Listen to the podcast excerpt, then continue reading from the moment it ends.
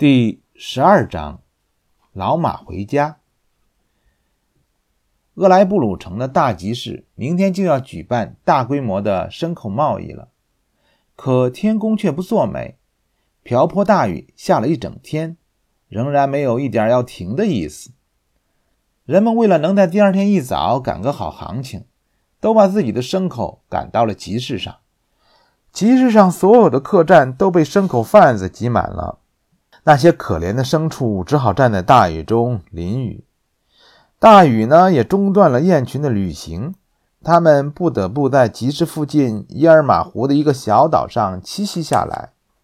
这个小岛和陆地呢只隔着一道狭窄的水沟。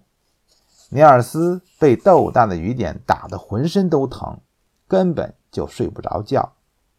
他干脆爬起来，在岛上四处游荡。岛太小了，又没有什么好玩的。尼尔斯觉得有点无聊。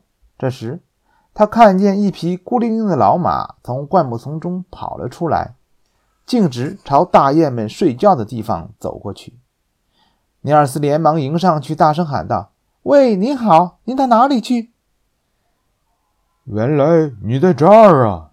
马儿高兴地说，“我正要找你呢。”“您认识我吗？”男孩子惊奇地问道：“我听说过你，我是来想求你帮我一个忙。”那匹马开门见山地说道。尼尔斯愉快地答应了。他跟着老马来到了一个客栈，只见那里有许多马、牛等牲畜无处藏身，站在大雨中挨淋，到处都是埋怨声。尼尔斯问道：“难道所有的地方都满了吗？”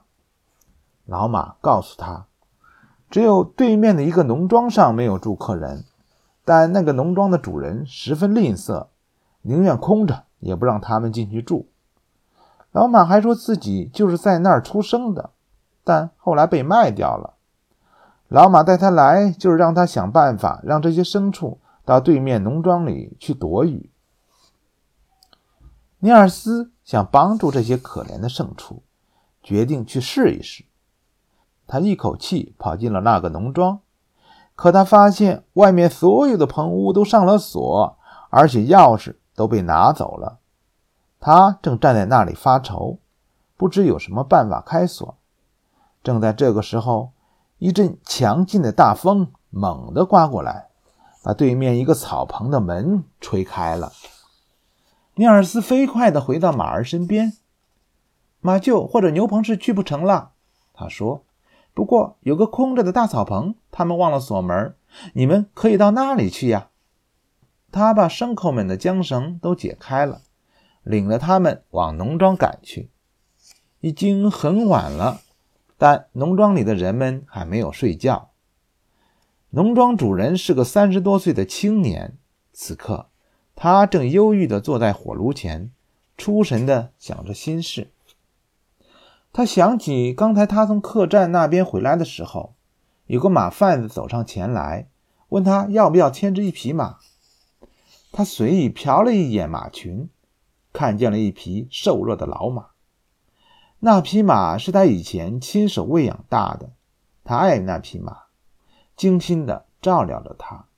那时它长得十分健壮，又非常能干，但后来父亲把那匹马卖掉了。当时他非常的难过，心想：等到父亲百年之后，我掌管了农庄，要做的第一件事就是把我的马儿买回来。可如今父亲早已去世，他自己也掌管农庄两三年了，他却根本没有想起这匹马来，直到今天晚上。这时，墙上的挂钟重重地敲了十一下。打断了他的思绪。唉，已经这么晚了，他自语道。他披起大衣，走出屋外，到院子里去查看一下，就像他每天做的一样。他查看了一圈，门窗都关得好好的，只有一个空草棚的门被大风吹开了。他拿了钥匙，把草棚的门锁好，就返回屋里了。等尼尔斯领着牲口来到大草棚门口时，那扇门早就上了锁。尼尔斯愣住了，不行，他不能让这些牲畜们一直在大雨中受罪，一定要去把钥匙弄到手。你们在这等我一会儿，我去取钥匙去。尼尔斯说完就跑了。他跑到院子里，想着用什么办法弄到钥匙。就在这个时候，他看到两个流浪的小女孩走到农庄主人的屋门前，举起手来敲了敲门。农庄主人正站在炉火前面，惦念着那匹马。听到有人敲门，便走过去开门。当他拧开门锁的时候，一阵大风把那扇门吹倒了，碰在了墙壁上。他不得不走到台阶上，把门拉回来。当他回到屋里时，两个小女孩已经站在屋里了。“你们是什么人？”农庄主人毫不客气地质问道。那个大一点的女孩恳求道：“外面雨太大了，您能让我们在这儿住一晚吗？”农庄主心肠并不坏，只是太严格的遵照父亲的教导，才变得吝啬和冷漠了。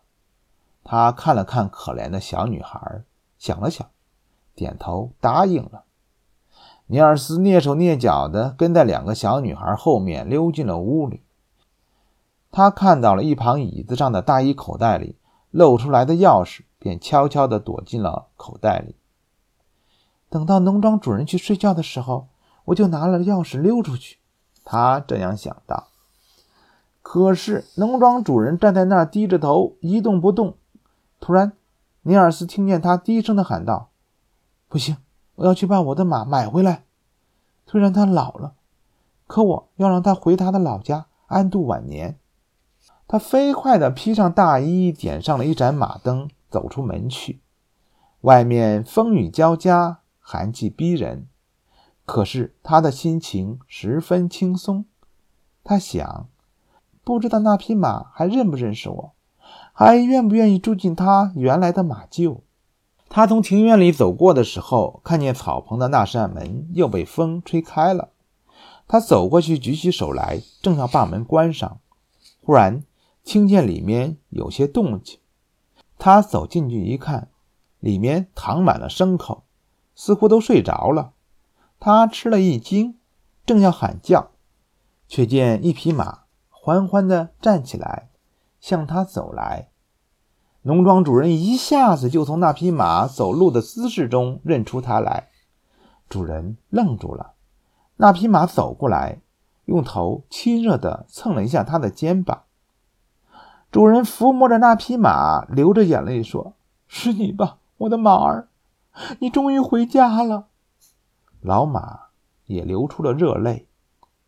尼尔斯从口袋中跳出来，看着这一切。心里高兴极了。